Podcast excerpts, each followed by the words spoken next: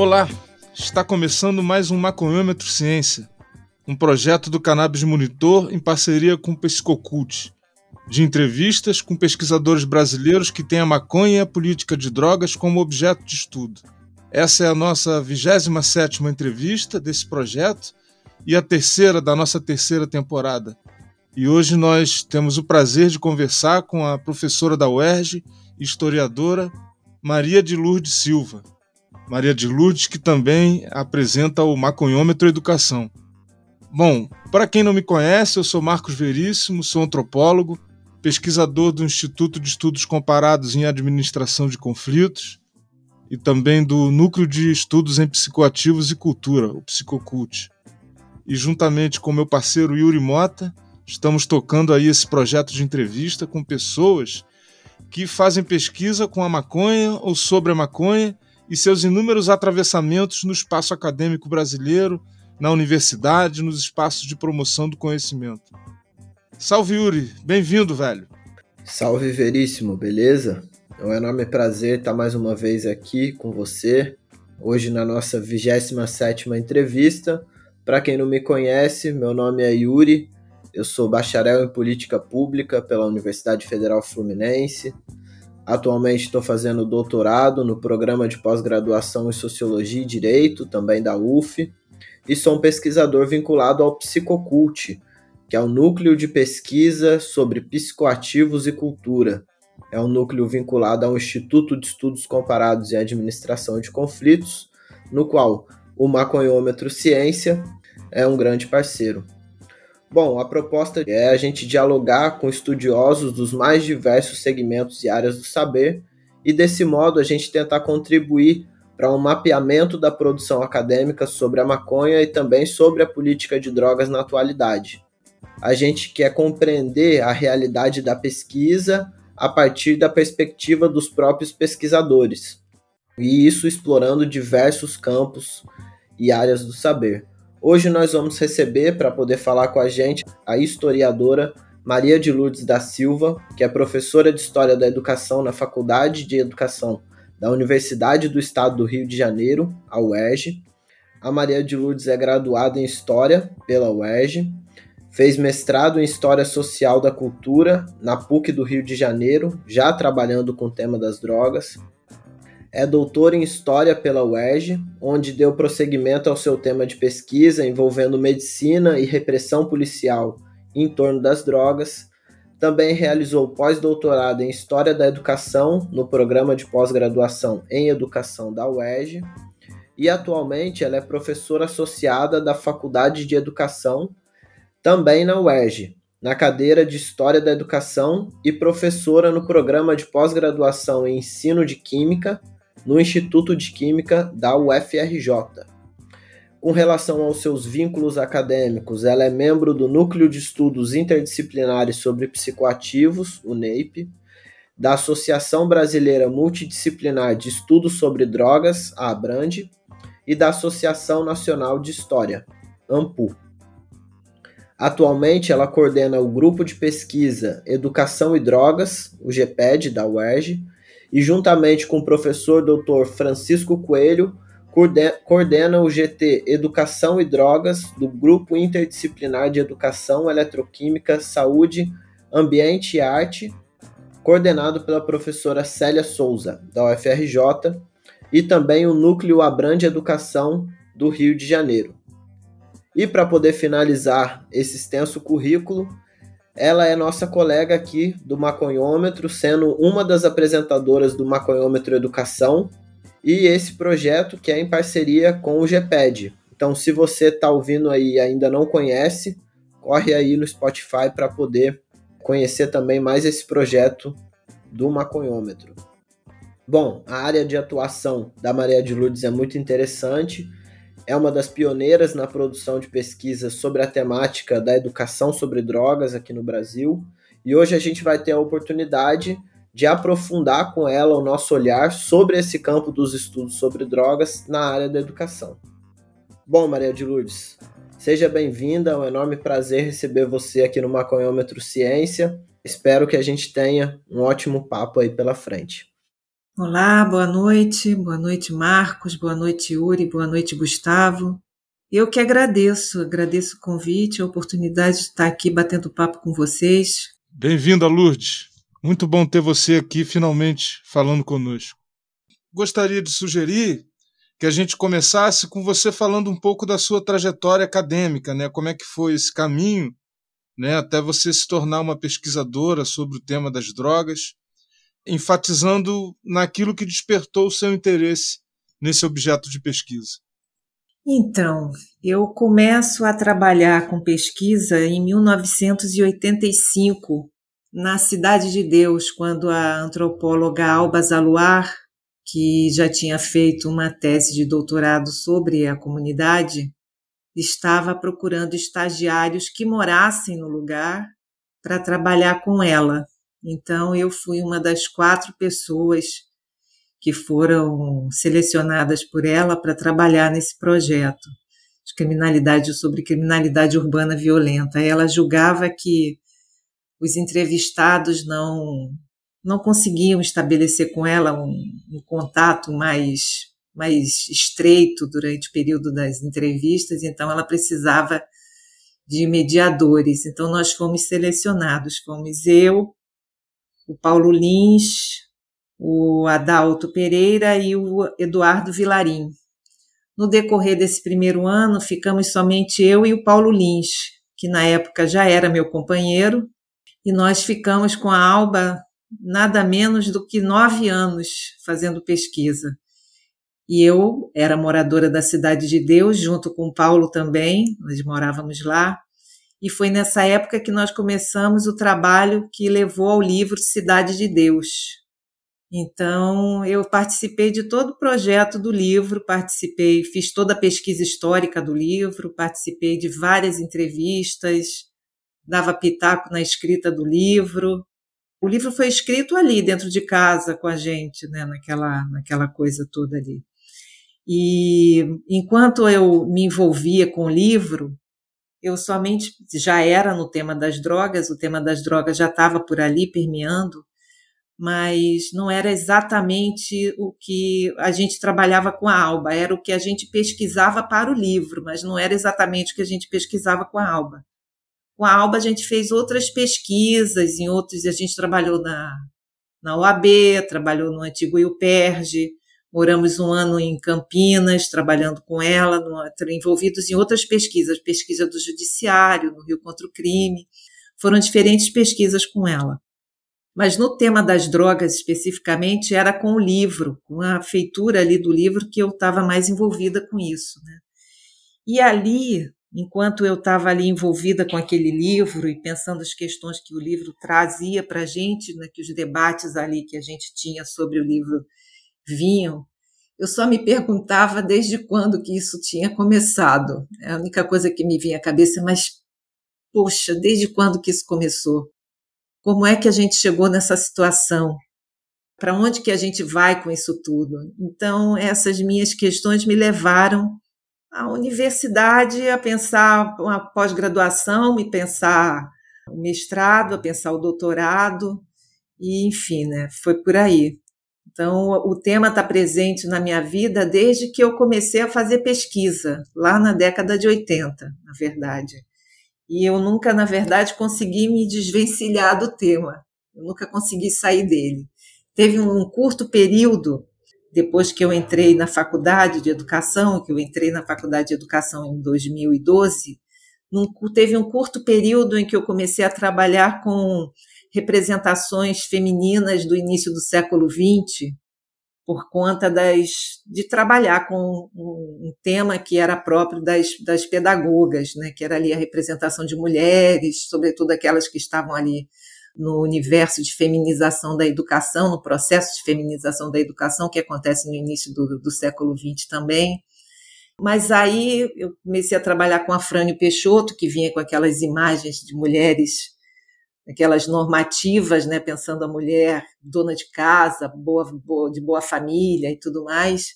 E aí meu lado ligado às drogas não me deixou quieta pensando só no Afrânio Peixoto, eu fui caçar lá a Madame Crisanteme, que era o pseudônimo da Cecília Bandeira de Mello, e comecei a pesquisar e fazer um diálogo entre ela, que fez o livro As Enervadas, e tinha vários trabalhos dela que falavam de mulheres usuárias de drogas, e comecei a fazer um, um, dentro de uma perspectiva bakhtiniana de interação social, comecei a produzir uma espécie de diálogo temporal entre ela e o, e o Afrânio Peixoto, e estava eu de volta ao tema. Não consegui sair de jeito nenhum. Em 2014, eu participei do edital da FAPERJ, aquele APQ3 para editoração de livro. Eu, eu apresentei minha tese, ela foi selecionada e o livro saiu em 2015. Aí ali eu decidi que estava na hora mesmo de voltar à pesquisa para as drogas e, e, larguei a Madame Crisanteme, larguei o Afrânio Peixoto para lá e voltei. Só que aí eu tinha que voltar dentro de uma perspectiva que me facilitasse a vida dentro da faculdade de educação e que fizesse o, o meio campo com a pesquisa que eu estava, com o trabalho que eu tinha ali na minha frente, que era a educação. Então, eu abracei essa frente aí da educação e drogas, né? Que né, é, eu não acho que eu seja pioneira, não. Acho que tem uma opção de gente antes aí que fez trabalhos bacanas e que eu estou tentando. Se tem uma coisa que eu faço um pouco mais do que essas pessoas fizeram, é pensar um pouco mais sobre isso no campo da educação formal. Mas no, no sentido de pensar a educação em sentido amplo, tem um monte de gente aí. E mesmo na educação formal, tem, tem pessoas que já trabalharam antes de mim. A Carline, a Beatriz Carline, o Júlio Gropa, já, já apresentaram trabalhos. A própria Gilberta Axelrad. Já teve gente que trabalhou. Eu acho que eu tenho me dedicado mais a isso, nesse sentido, né, de, de estar mais tempo voltada a isso. E talvez isso seja uma novidade e a outra novidade que talvez é, esteja acontecendo por conta disso seja a construção de um discurso sobre drogas do campo mesmo da educação e não de um campo que fala sobre a educação. Então, se tem uma novidade aí, tal, talvez seja essa, um pouco mais, é, nesse ponto, talvez um pouco mais acertadamente como novidade, mas no mais não. E foi isso, e aí eu tô aí até hoje. Bom, você falou um pouco dessa sua transição para a faculdade de educação. E aí eu queria pedir para você falar um pouco mais sobre como é esse campo acadêmico da educação envolvendo as drogas. Quais que são as metodologias e como é possível conectar a sua formação em história com esse campo da educação sobre drogas. Não, essa é uma boa pergunta, viu, Yuri? Porque de fato, um campo de educação que pense as drogas não existe, não que eu conheça. E olha que a gente já fez levantamentos de todos os tipos, já investigou por aí, já explorou bastante, a gente não achou nada. Achamos no diretório do CNPq três grupos, incluindo o nosso, mas aquele que está enraizado na educação é o nosso. Os outros, eles são mais ligados à saúde, a laboratórios. Não tem propriamente essa pegada na educação como o nosso tem, não. Então, eu diria para você que esse é um campo que ainda está por ser construído. O campo que discute drogas na educação, oriundo do campo da educação. Esse é o campo que está para ser construído. A gente está ali patinando, tentando fazer algumas coisas, com a precariedade que tem, né? Então é um campo é um campo inexistente no que diz respeito à educação, que sofre uma série de, de questões, né? Porque não é fácil estar defendendo drogas num espaço onde as drogas elas são responsáveis por tudo que há de ruim, né? Então é difícil a gente falar sobre isso ali, é legitimar que o campo da educação tem alguma coisa para dizer sobre drogas, é o que a gente tem tentado marcar presença, marcar posição nisso, né? Tentar dizer que, de fato, se o campo da educação não tem nada para dizer com relação às drogas, então pouca gente tem a dizer, porque nós somos uma das áreas mais afetadas pelas drogas, né? Então é impossível que a gente não tenha nada para dizer a esse respeito. Mas a despeito disso, é, o campo permanece silenciado com relação a isso. Né? Mas eu acho que isso também tem uma razão de ser, sabe? É, o fato disso ser assim. Historicamente, a educação ela sofre influência da área da saúde de diversas maneiras. Então, se a gente fizer um retrospecto, desde a época que a educação formal aparece na República, na República Brasileira, desculpem a digressão longa, só para a gente contextualizar, se a gente faz esse retrospecto, a gente vê que desde a, a época do higienismo e do sanitarismo que a, a saúde marca a presença muito fortemente dentro do campo da educação. E marca a presença de modo prescritivo, né, de modo impositivo, muitas vezes. Né? E isso marcou, marcou a trajetória da, da educação, né, porque não há como você pensar na educação falando coisas que tradicionalmente a saúde se encarrega de falar sobre dentro do campo da educação. Então, ela toma espaço, ela toma assento e fala por ela mesma, com a sua própria voz, ali naquele, naquele contexto.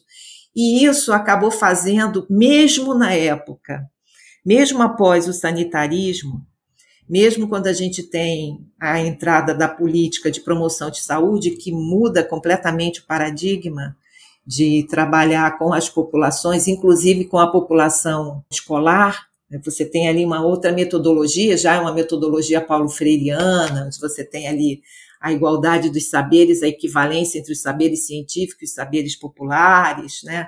Uma posição onde você discute as situações de saúde, você problematiza situações de saúde e você busca encontrar saídas que sejam negociadas, coletivas e que no fundo, no fundo, elas levem a uma reflexão sobre o papel social de cada um, o papel histórico de cada um, o reconhecimento do lugar social de cada um na sociedade, como que ele efetivamente participa para a transformação da sociedade. Mesmo com a chegada dessa metodologia e com os novos programas que a gente tem de saúde na educação, como o PSE, né, o saúde, Programa de Saúde na Escola, mesmo com essas metodologias novas, mesmo com essa chegada da promoção de saúde que desbanca um pouco essas orientações mais, mais antigas, eu diria para você que ainda permanece prescritiva a maneira como boa parte dos, das pessoas que trabalham com saúde na educação ela permanece nessa direção. Então, é muita palestra, muito trabalho hierarquizado, né? ainda são, ainda, ainda tem uma ideia de autoridade muito grande. Então, isso dificulta ainda mais. E isso traz um complicador que eu acho que é assim que é o ponto o ponto crucial do debate todo, é que na medida em que o pessoal da saúde está no espaço da educação desenvolvendo trabalhos, o pessoal da educação se exime de fazer qualquer coisa e não apenas se exime, como ele também não se sente autorizado a fazer grande coisa, porque o pessoal da saúde está ali, eles são os responsáveis, eles são os que mais têm propriedade para falar, então eles falam.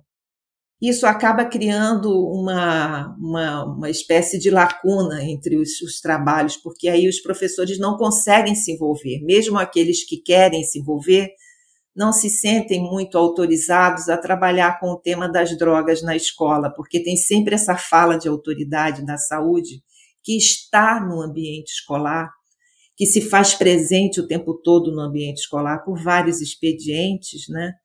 Então ele não se sente muito confortável para falar sobre o tema. E isso é o maior complicador que a gente tem.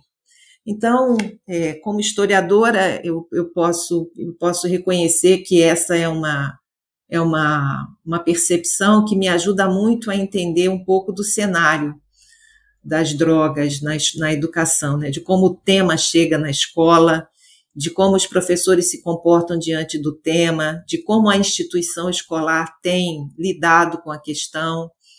Então, essa minha trajetória de historiadora me ajuda a construir esses caminhos aí. Incrível, né? Quanto mais tem tabu, mais aumenta a desinformação e, e, por extensão, aumenta o tabu, né? É como se fosse um mecanismo se autorreproduzindo, né? É incrível.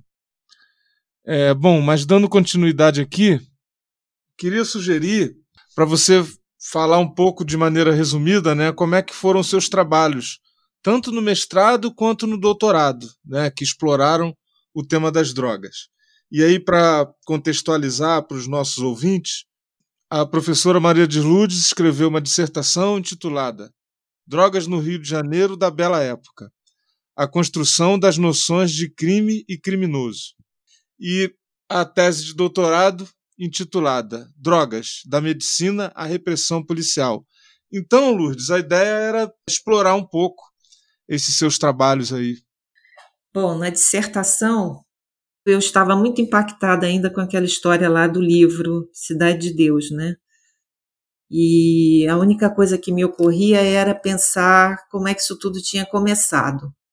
Então, lendo e me informando naquela época, eu, eu fiquei sabendo que tinha havido uma época no Rio de Janeiro em que as drogas não eram criminalizadas e que as pessoas compravam na farmácia. Então eu fiquei muito impactada com isso e eu quis saber se era, se era exatamente assim, se era isso mesmo. Então eu comecei a me informar, comecei a procurar saber como é que era esse negócio aí. E foi essa minha surpresa que eu tentei que acabou passando na minha dissertação, porque na dissertação eu trabalhei até 1921. Peguei o período da República, de 1900, 1890 até 1921, e trabalhei ali aquele período final em que você começa a pensar em criminalizar, você começa a construir alguma coisa desfavorável às drogas, mas ao mesmo tempo elas continuam sendo vendidas, as pessoas continuam circulando, elas continuam sendo consumidas. É, foi um pouco isso né, que, eu, que, eu, que eu tentei capturar ali. Então, é como é que vai sendo construída essa noção de crime em torno das drogas, paulatinamente, essa noção de criminoso, que é o usuário de droga, o rápido, que negocia com a droga e tal, mas e, e as farmácias, né? E, o, e, e tudo mais. Então foi essa perplexidade minha diante dessas contradições todas que eu vivia naquele momento, né? Que me fez escrever a dissertação. E na tese, eu peguei o período posterior, eu peguei de 1921 até 1945. Então, eu queria saber como é que de fato foi o processo de criminalização. Eu queria entender como é que ela tinha sido criminalizada, quem é que tinha sido perseguido, como é que foi a proibição, quem é que foi preso, quem não foi, como é que a polícia atuava, como é que não atuava. Era, era, era em torno dessas questões que eu me concentrava enquanto eu estava escrevendo a tese, né? E se tem uma coisa que eu acho que, assim, é, eu gosto da minha tese, é de pensar que é, é, quando eu começo ali nos anos 20 a pensar, então, assim, no que diz respeito às fontes, eu continuei com as fontes que eu tava, estava usando na dissertação. Eu fui primeiro para os jornais, né? mas os jornais eram muito tímidos, ele dava uma notícia aqui, outra notícia lá, não tinha muita informação. Os jornais continuavam ali aqueles a quantidade de remédios que eram as propagandas de medicamentos sobre drogas eram abundantes antes de 1921. Depois eles começam a, a escassear. Mas aí a minha preocupação era com que fontes eu iria me, me, me haver, né? para resolver essa, esse imbróglio aí de entender como é que aquilo dali é, tinha acontecido. Então, eu fui para os relatórios dos chefes de polícia, eu fui para os anais da Associação Nacional de Medicina, eu fui para a literatura, Benjamin Costalar, Ribeiro Couto, é, João do Rio, enfim, eu, eu, tentei cercar mais ou menos o cenário assim, né, de, com, com o material que eu tinha disponível, que existia disponível para poder é, tentar reconfigurar, né, reconstruir aquele momento ali, né, na minha cabeça, pelo menos. Peguei as leis, porque a lei é um instrumento maravilhoso também, porque dá para gente uma noção absurda de como que as coisas são, são fechadas, né, como é que é, um, é uma letra que dá para gente todo um, um recurso de, de disposições, né? é um dispositivo maravilhoso para você analisar também. Centrei bastante na lei e fiquei assim interessada e achei muito interessante a maneira como na década de 20 a polícia reclamava por uma lei mais eficaz, uma lei mais dura, porque a lei de 21 efetivamente é uma lei uma lei fácil, né? uma, lei, uma lei leve, digamos assim, porque ela não criminaliza a maconha e não criminaliza de modo definitivo todas as outras drogas, ela coloca sob a tutela da, da, da medicina, não é? Então, quem tinha receita médica podia continuar comprando as drogas na, na farmácia, bastava ter a receita médica. Então, o receituário médico abria brechas para vários tipos de, de contravenções ali, né, naquele. Então, a polícia reclamando por uma lei mais rigorosa, nos relatórios de chefes de polícia a gente via isso, como é que eles estavam indignados porque não podiam agir satisfatoriamente por conta da lei. E na década de 30 entra em cena, já com o período Getúlio Vargas e o seu Estado Novo, entra em cena um novo personagem, que é o, o subversivo. E é interessante como que esse subversivo ele vai ser caracterizado também a partir do crime das drogas. Então ele era encontrado, foi encontrado um subversivo muito perigoso com 100 panfletos sobre o PCB, 100 panfletos comunistas, uma, um monte de banner e não sei o que e tal, tal, e mais uma porção de cocaína. E mais uma porção de maconha, porque na lei de 32 a maconha foi criminalizada. Então, é interessante como ali, já na década de 30, a droga começa a caracterizar o grau de periculosidade, como é, que, como é que ela vai modulando o grau de periculosidade dos grandes, dos elementos perigosos, né, dos grandes contraventores, dos grandes criminosos brasileiros. Eu acho que essa é uma das contribuições que a tese traz, né? É isso. Valeu, Lourdes. Tem uma coisa no título da dissertação, né? A categoria Bela Época. E eu queria te perguntar, né, se a opção, né, por uma versão não afrancesada, né, ela tem a ver com escolhas que tiveram a ver com o que você estudou. Enfim, por que, que não está da maneira como a gente costuma encontrar o termo Belle Époque? E aí você opta por Bela Época, né? É, na verdade é um trocadilho, né? Era uma bela época porque as drogas não eram criminalizadas, né? Então é, é, esse trocadilho que eu quero fazer, né? Porque elas não eram criminalizadas, então a gente não tinha perseguição na favela, não tinha morte de pessoas à toa na rua, esse tipo de crime não existia. Então era uma, era uma foi uma bela época para o Rio de Janeiro. A ideia era essa. Obrigado, Lourdes. A gente falou anteriormente um pouco sobre o campo acadêmico das drogas dentro da educação. E aí eu queria né, te perguntar um pouco sobre a, essa tentativa, digamos assim, já bem sucedida, de consolidar e de fortalecer esse campo das drogas na educação, que é o Grupo de Pesquisa Educação e Drogas, o GPED, que você coordena. E um grupo de pesquisa que é vinculado ao UERJ. E aí eu queria te perguntar como funciona o grupo, qual é a dinâmica, como é a aderência dos estudantes para você contar um pouquinho mais sobre como funciona e a história do grupo para gente. Então, o grupo de pesquisa ele nasce em 2016, quando eu comecei a dar a eletiva é, Drogas, Educação e Medicalização na UERJ. Educação, Medicalização e Drogas, esse é o nome correto da disciplina. Era uma disciplina eletiva, que, como eu falei, quando eu fiz a opção de voltar para o tema das drogas, eu logo criei uma eletiva que eu pudesse disseminar isso entre os alunos da graduação. Os alunos, eles também passavam por essa mesma perplexidade, era muito interessante, é ainda muito interessante ver como eles passam por essa perplexidade na medida em que eles vão adentrando no tema, na medida que eles vão conhecendo o assunto, participando das coisas. Muitos já chegam com uma visão já esclarecida, muitos já têm informação e essas informações, inclusive, os conduzem à disciplina, eles não chegam ali também né, gratuitamente, mas tem muita gente que chega né, no, no diga não aos, às drogas. E é muito interessante que eles chegam já, já com essa referência. Então, nas discussões que nós fizemos, o GPED nasceu. Nasceu o projeto de pesquisa também, o primeiro projeto de pesquisa que está na segunda fase dele. Então, quando eu, em 2018, conheci o professor Francisco Coelho, ele veio para coordenar o GPED junto comigo. E aí a gente caiu de cabeça nessa história toda. Hoje o GPED tem 20 pessoas, tem gente no Rio de Janeiro, em São Paulo, Minas Gerais e Piauí.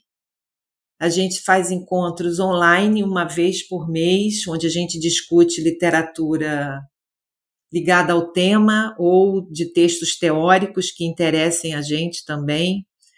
Ele é formado por professores da rede básica, por psicólogos, por já tínhamos um guarda municipal até pouco tempo, mas ele teve que sair por outros problemas. É, tem alunos da pós-graduação, alunos da graduação. Ele agrega pessoas da UERJ, da UFRJ, e do IOC, que é o Instituto Oswaldo Cruz. Então, tem pós-graduandos da UFRJ e do IOC também. Tem alunos da pós-graduação, da graduação e do ensino médio. Nós temos uma bolsista IC Júnior do ensino médio também, que faz parte do grupo. Então, é um grupo que está caminhando todo mundo interessado no tema das drogas, todo mundo com alguma pesquisa, levando alguma pesquisa ou trabalhando com alguma coisa ligada à questão das drogas na sua escola. Como eu falei, são muitos professores ou psicólogos envolvidos, ou que trabalham em algum núcleo que trabalha com o tema das drogas, então eles trazem discussões. Os encontros do GPED têm sido muito ricos. Então, a gente está aí, né? Está batalhando, está tentando dar sentido a tudo isso e, e manter viva essa ideia de que é fazer um debate sobre drogas do campo da educação, no campo da educação. Né? E a gente e, e desvencilhando-se de algumas coisas também. Então a gente tenta minimizar o impacto de algumas abordagens também. A gente tenta tenta minimizar a abordagem médica, por exemplo, a gente da saúde, a gente tenta minimizar a gente acredita que seja possível falar sobre drogas na educação sem necessariamente falar da saúde, porque isso é uma camisa de força, né? A gente fica ali aprisionado e não qualquer coisa que fuja daquele esquema ali é considerado apologia às drogas. Então a gente está tentando construir caminhos onde a gente possa criar autonomia para que os professores falem sobre drogas, mas também criar autonomia de que qualquer professor, de qualquer disciplina, possa falar do tema sem essa censura prévia, que é o fato dele ter que citar determinadas questões e falar sobre determinados pontos, né? Porque isso vira uma, uma camisa de força, isso é engessador e o tema tem que ser. Ele é mais rico do que isso, e o professor tem que ter mais liberdade do que é que atualmente ele tem para falar sobre o tema. Obrigado, Lourdes. Gostaríamos também de te pedir para falar um pouco sobre o projeto de pesquisa que você desenvolve, né, e cujo título é Materiais Didáticos e Paradidáticos sobre Medicamentos, Álcool e Drogas para o Ensino Básico. Abordagens, linhas de ação e finalidades. Poderia contextualizar para a gente sobre o desenvolvimento e o resultado desse trabalho? Bom, Marcos, eu, eu desenvolvo essa pesquisa desde 2018. 2018 ali. Ela começou no finalzinho de 17 e começou mesmo com fôlego mesmo em 2018.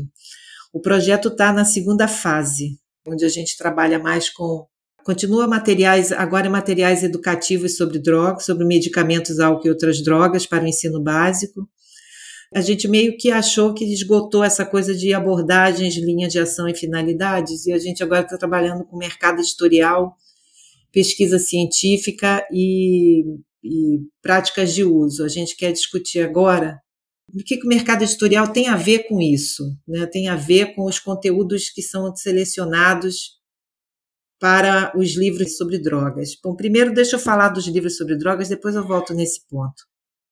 Então, até hoje, nós já catalogamos mais de 100 livros sobre, sobre drogas para o ensino básico, só para o, para o ensino básico, entre ficcionais e não ficcionais.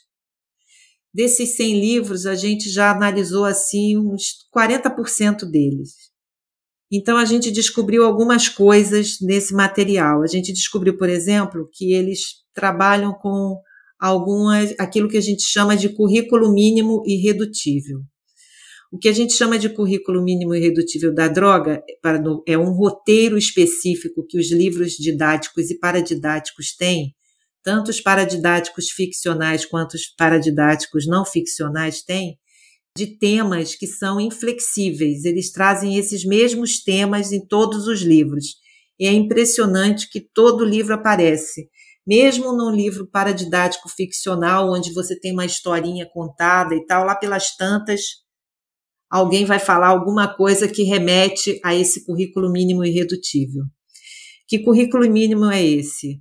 é o da classificação das drogas segundo critérios precisos. Então, ele, ele é apresentado como ou pela origem, natural ou sintética, ou pelo estatuto jurídico, legal e ilegal, ou pela ação no sistema nervoso central, depressora, estimulante, perturbadora. E o segundo ponto dela, o segundo ponto desse roteiro é que ela é, ela é apresentada pela descrição dos seus efeitos no organismo e no sistema nervoso central. Então, o primeiro é a classificação, o segundo são os efeitos e o terceiro são os danos que, que decorrem daí do uso para a saúde, para a saúde física, para a saúde emocional, para a vida social. Então, esse, essa tríade, classificação, efeitos no organismo e danos causados pelas drogas, é o que a gente está chamando de currículo mínimo irredutível. Mas não fica somente nisso, não dependendo do livro, porque a gente tem duas grandes chaves interpretativas de livros, né? Você tem você tem duas grandes chaves de abordagem dos livros. Você tem aqueles que são proibicionistas e você tem aqueles que são redutores de danos. Naqueles que são proibicionistas, você tem ainda alguns outros pontos que se agregam aquele, aquele currículo mínimo irredutível. Então, você tem aí a proposta de prevenção pela via única da abstinência, a associação do consumo de drogas com violência, criminalidade, desorganização familiar, social, instabilidade emocional e psíquica, correspondência entre autoestima, autoconhecimento, autopreservação com capacidade de resistir às drogas, o que coloca sempre os consumidores como pessoas que apresentam uso problemático ou uso indevido, como se elas fossem fracas, incapazes ou covardes. Mas na abordagem de redução de danos, a gente ainda tem também alguns desdobramentos daqueles conteúdos. A gente tem a compreensão de um percurso histórico e socioantropológico das drogas, esse também é uma coisa que decorre daquele.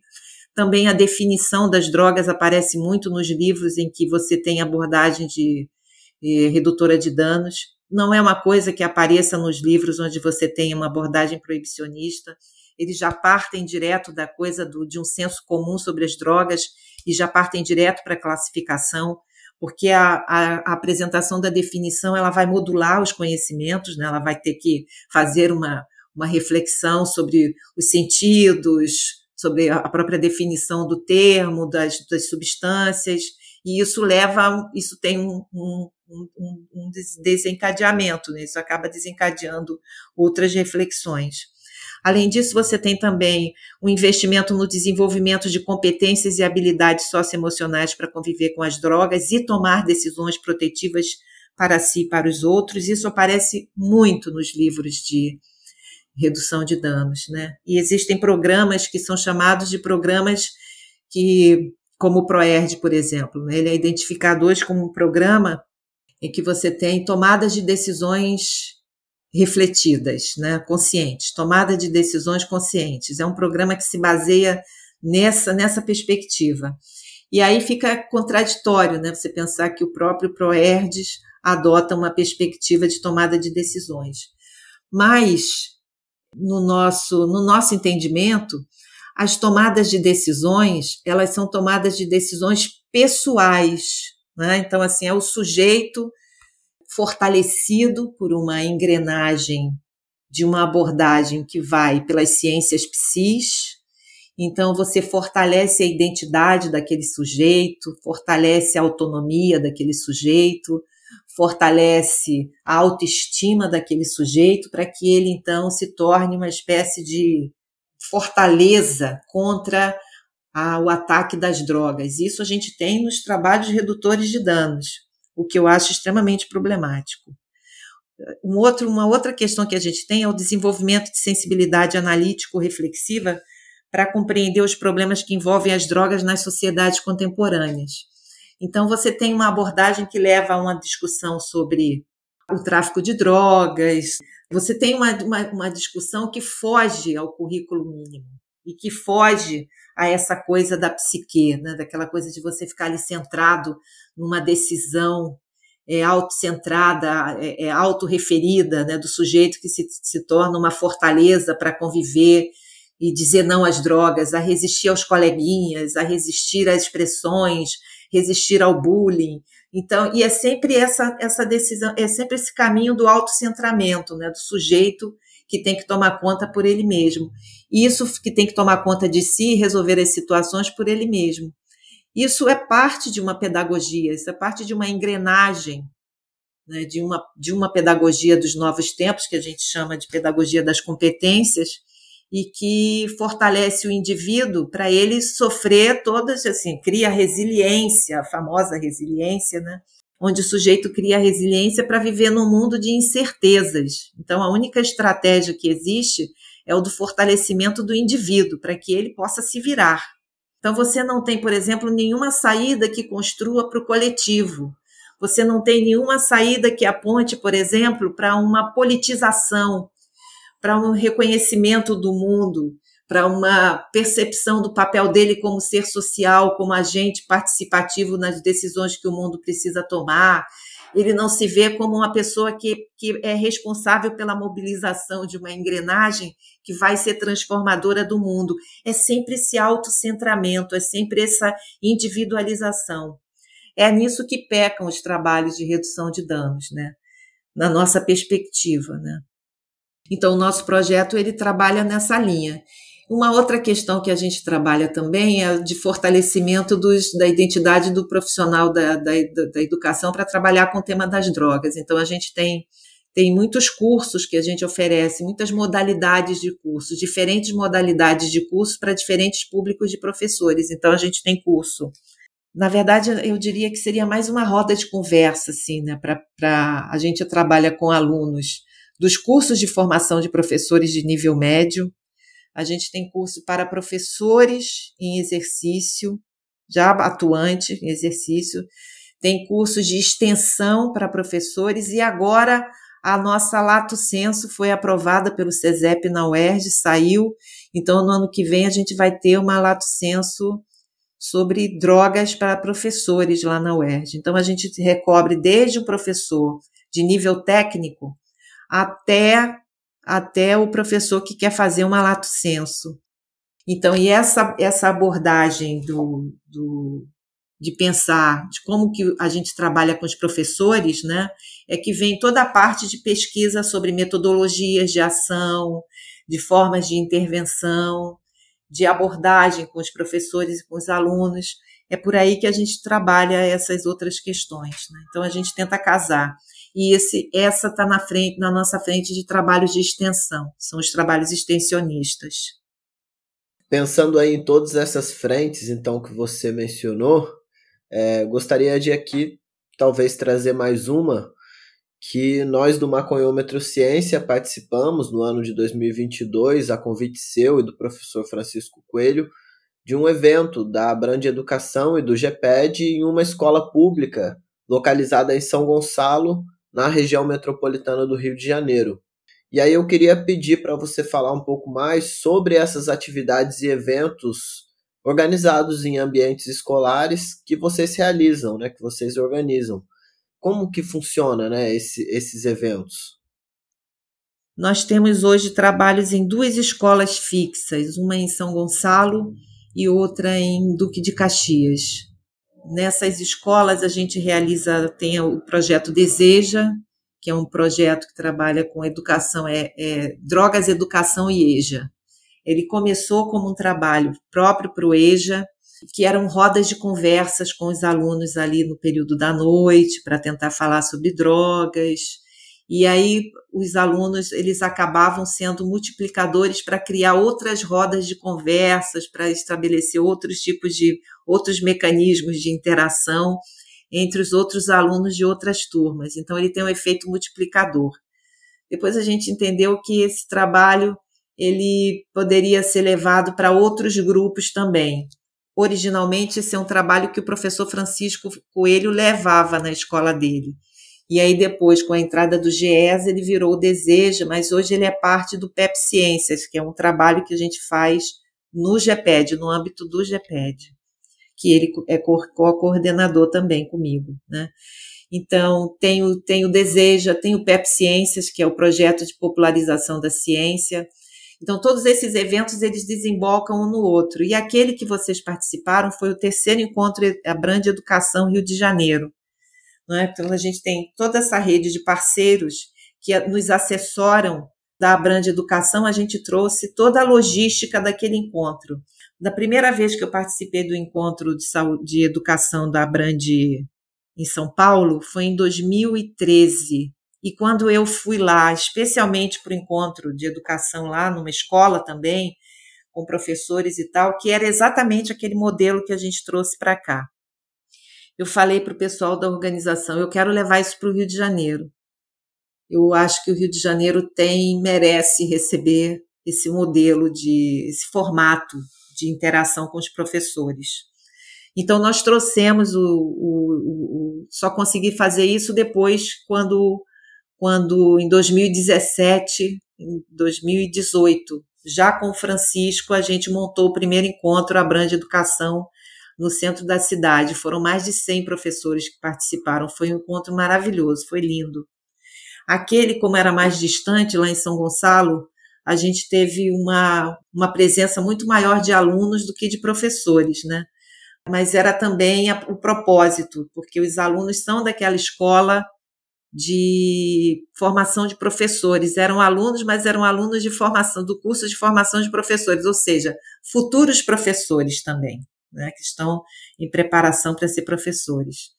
E então a gente tem rodas de conversa, a gente tem os cursos de curta duração, tem os cursos de, de longa duração, os cursos mais longos, que são os do CEDERJ, de 30 e 40 horas. Agora a gente vai ter a Lato Senso. É, são várias atividades, tem as oficinas que a gente faz também com os alunos, enfim, é uma, é uma, uma profusão de trabalhos. Ainda sobre os eventos, né, Lourdes, você participou da organização das três edições do Colóquio sobre Drogas, um evento que cada vez vem ganhando mais visibilidade. A última edição, inclusive, foi lá na UF, em Niterói. Então a gente queria saber de você como são organizados esses eventos e qual é o intuito deles. Então, Marcos, como eu estava recém retomando o tema para a faculdade de educação, a ideia era trazer as pessoas, trazer pessoas que falavam sobre o tema para apresentar o tema à faculdade de educação. Por isso que o primeiro colóquio se chamava Drogas. Você sabe do que está falando? Que a ideia era apresentar o tema para a faculdade de educação e dizer: olha, é isso aqui que eu vou discutir a partir de agora e eu não estou só.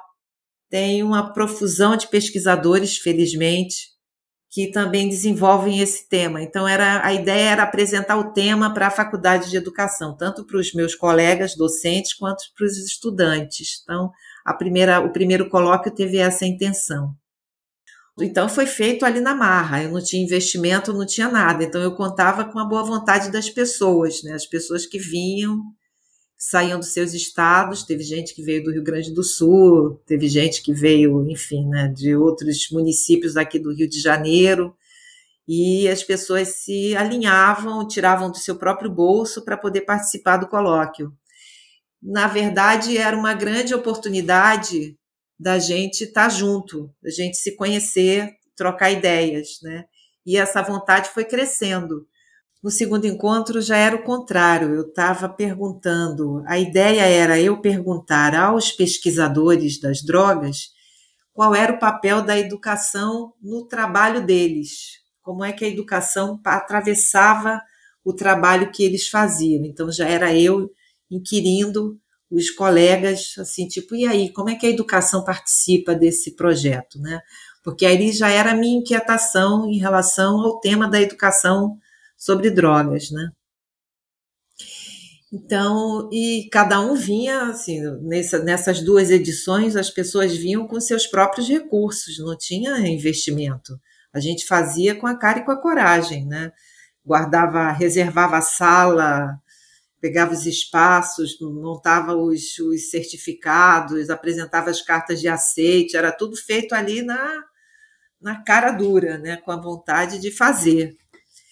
E no terceiro, no terceiro colóquio, o momento já era diferente, o momento era outro. Nós estávamos já em 2018, nós já tínhamos passado por um golpe de Estado, o cenário não era nada favorável para a gente, então, como comunidade, a gente achou que era mais importante a gente inquirir o grupo a se posicionar diante daquela situação toda que nós estávamos vivendo. Então, era importante que a democracia fosse exaltada, que a gente conseguisse falar em nome da, da defesa do, do, Estado democrático de direito e que a gente deixasse um recado para a sociedade nesse sentido. Né? Então, esses momentos são momentos muito ricos em que a gente consegue, primeiro, agregar o grupo, né? fazer o grupo se reunir. São momentos difíceis de a gente conseguir. Né? Então, no terceiro colóquio, a gente teve financiamento do CNPq. Então, isso facilitou trazer pessoas de longe, pessoas ainda mais representativas no campo do debate e que puderam dar contribuições maravilhosas. O terceiro colóquio foi um negócio, foi um estouro da boiada, eu acho. Né? Foi assim sensacional. E foi uma oportunidade, assim, uma das raras oportunidades da gente reunir um grupo tão significativo, tão importante para falar sobre drogas, para se conhecer, para trocar, para estar tá junto, para se fortalecer sobretudo, porque é isso que acontece, né? A gente se fortalece no encontro como esse, a gente sai melhor do que chegou. Muito obrigado, Lourdes. Obrigado por poder contextualizar para a gente esses eventos. Agora eu vou te perguntar um pouco mais sobre o, mais uma iniciativa sua e do professor Francisco Coelho, que é o Maconhômetro Educação, que é um dos projetos aqui de podcast do Cannabis Monitor, assim como o nosso e outros também, né? E é uma proposta com enfoque mais específico e aprofundado sobre um tema, seus atravessamentos, no caso, a educação e as drogas, assim como a política de drogas em geral.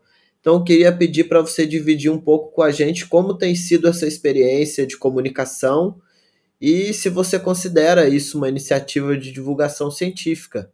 Né? Qual é o intuito disso tudo dentro da universidade e também fora dela? Né? Sem dúvida, é um trabalho de divulgação científica, com certeza. E é um trabalho que é um trabalho de agregar também, né? um elemento agregador. Primeiro, eu quero agradecer muito ao Gustavo Maia por ter nos chamado para fazer o Maconhômetro Educação. Eu acho que primeiro esse olhar dele específico para a educação e pensar que ali tem alguma coisa para ser discutida, que é importante de ser levado e que merece um espaço no maconhômetro, eu acho que assim, é, é, é maravilhoso isso, né? esse reconhecimento de que o tema ele tem uma discussão própria e que ele merece um espaço específico para ele. Então, agradeço muito ao Gustavo, deixo aqui registrado nossos agradecimentos, meu, meu e em nome do Francisco Coelho também.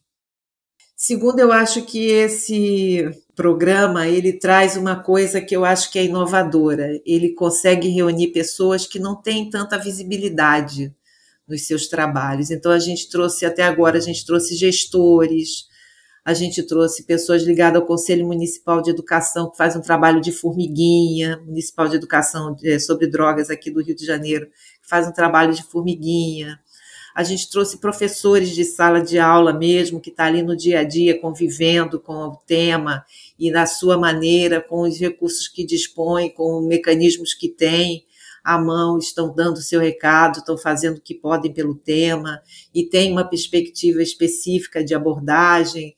Então, para a gente é um elemento agregador, que no final ele vai dar para a gente uma extensão, uma, vai dar para a gente um panorama.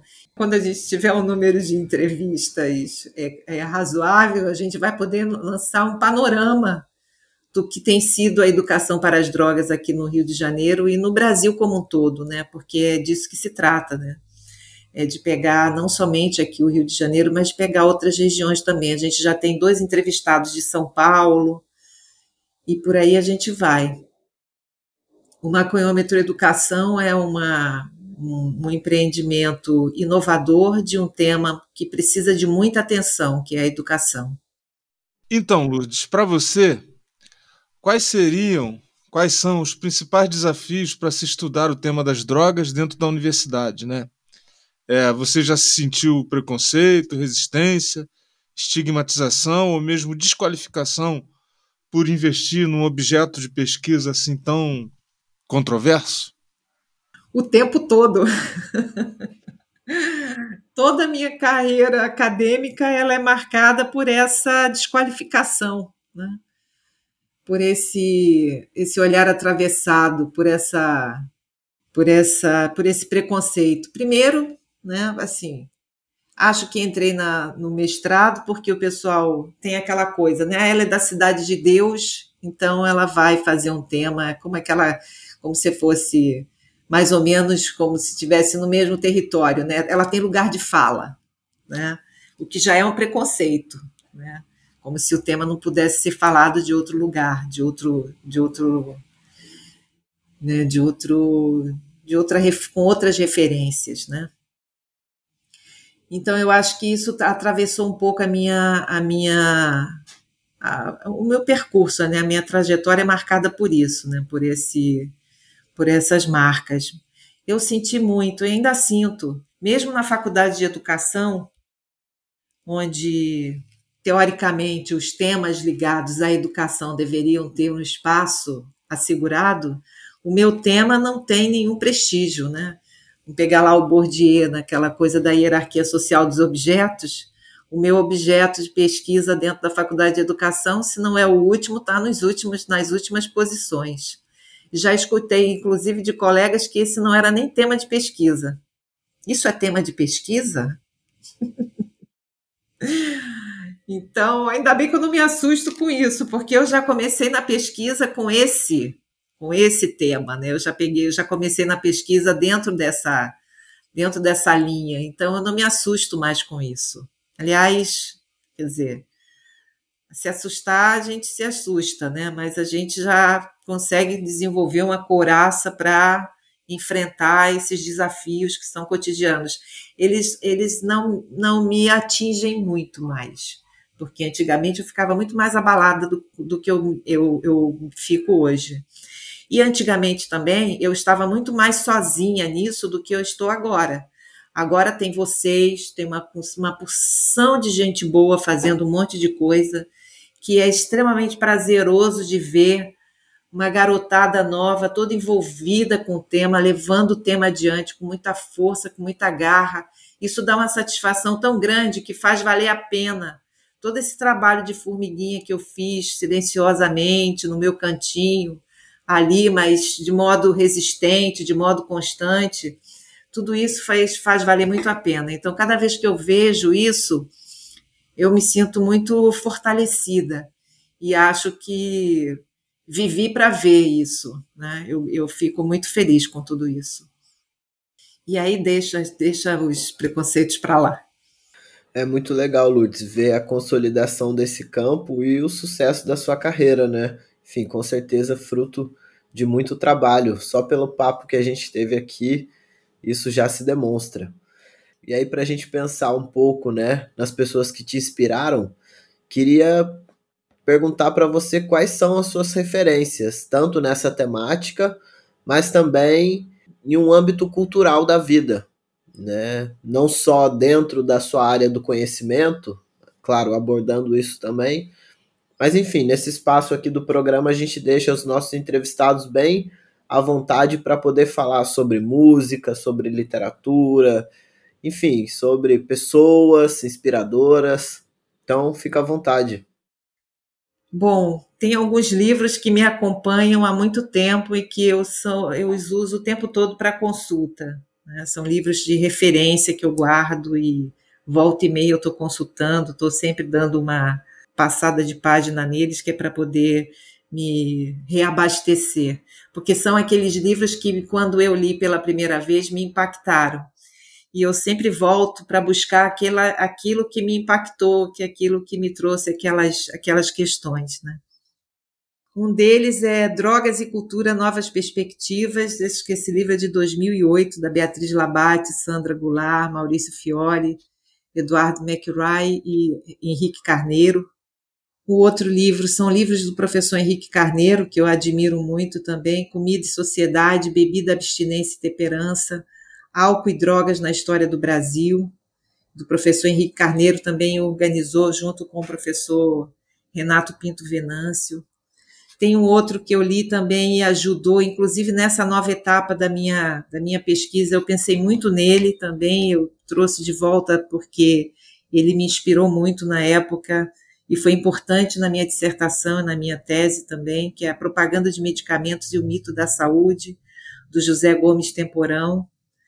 Tem um outro livro também que é sempre bom eu consultar também, de vez em quando eu olho, que é o Maconha, uma coleção de maconha, chamada Maconha, do Ministério da Agricultura. Eu tenho a segunda edição de 1958. Tem um livro também que eu usei na minha tese, e hoje todo mundo conhece, é um livro famosíssimo também, Vícios Sociais Elegantes, do Adalto Botelho, do Pernambuco Filho. Esse é um livro de referência, é uma fonte maravilhosa para a gente entender um pouco o que, que eram as drogas lá na década de 20, um livro de 1924.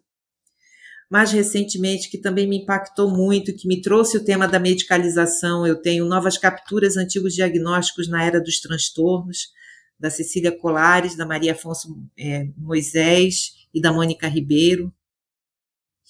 Um outro livro que eu acho também primoroso pela forma como ele foi feito, é, e pelas questões que ele traz, pela, pela forma singela como ele, é, ele, ele vai articulando respostas e tudo mais, é o livro da Gilberta Axelrad, Quem tem medo de falar sobre drogas, saber mais para se proteger, é uma experiência bonita dela, que ela deixava umas caixinhas nas escolas e os alunos iam colocando as perguntas ali sem se identificar. Então tem uma metodologia de trabalho bacana também. Um outro livro que eu gosto muito também, que eu acho que me trouxe muitos elementos para pensar essas novas discussões que eu faço, é o livro do Francisco Coelho, Educação sobre Drogas e Formação de Professores, uma proposta de ensino à distância centrada na redução de danos. Eu acho que é um trabalho que traz novas questões para a gente pensar o envolvimento dos professores com o tema das drogas. Um outro livro que eu gosto muito, que volta e meia eu volto a ele também, é o do Outsiders, do Howard Becker. Eu gosto daquela guinada que ele dá, relativizando os olhares sobre os outsiders. Eu gosto muito daquilo. E para fechar essa breve, rápida é, listagem, né, eu trouxe um que é chamado Adolescência Uso e Abuso de Drogas e uma Visão Integrativa, que também é outro livro que eu uso bastante nas minhas discussões com a garotada para pensar sobre drogas, da Heroí Silva e da Denise de Michele. Obrigado, Lourdes. E quais seriam as dicas e sugestões que você daria para os aspirantes a pesquisadores né, que quiserem se envolver com a temática das drogas? Né, o que, que a professora Maria de Lourdes Silva diria? Início da jornada acadêmica é sempre difícil, né? Sempre muitas incertezas, sempre muitas dúvidas, né? Sempre muitas inseguranças, mas eu diria que para essa garotada que está interessada em discutir o tema, tá levar levar o tema adiante, que eles metam a cara, que vão em frente. Imagina, assim, em 1985, eu, Maria de Lourdes da Silva, fiz esse investimento, né, sem, sem saber de nada, sem, sem nenhuma perspectiva na minha frente, sem muito sem muitos horizontes, eu abracei o tema. Eu digo que assim é muito hoje é muito mais fácil, eu acho muito mais fácil. O campo está muito mais aberto, tem muito mais gente pesquisando, tem muito mais referências atuantes, tem muito mais. Hoje está tá tudo muito mais, mais, sei lá, mais abrangente, mais abundante. Hoje tem muito mais espaço para se trabalhar. Eu diria, vá em frente, vá em frente, siga sem medo, porque vale muito a pena.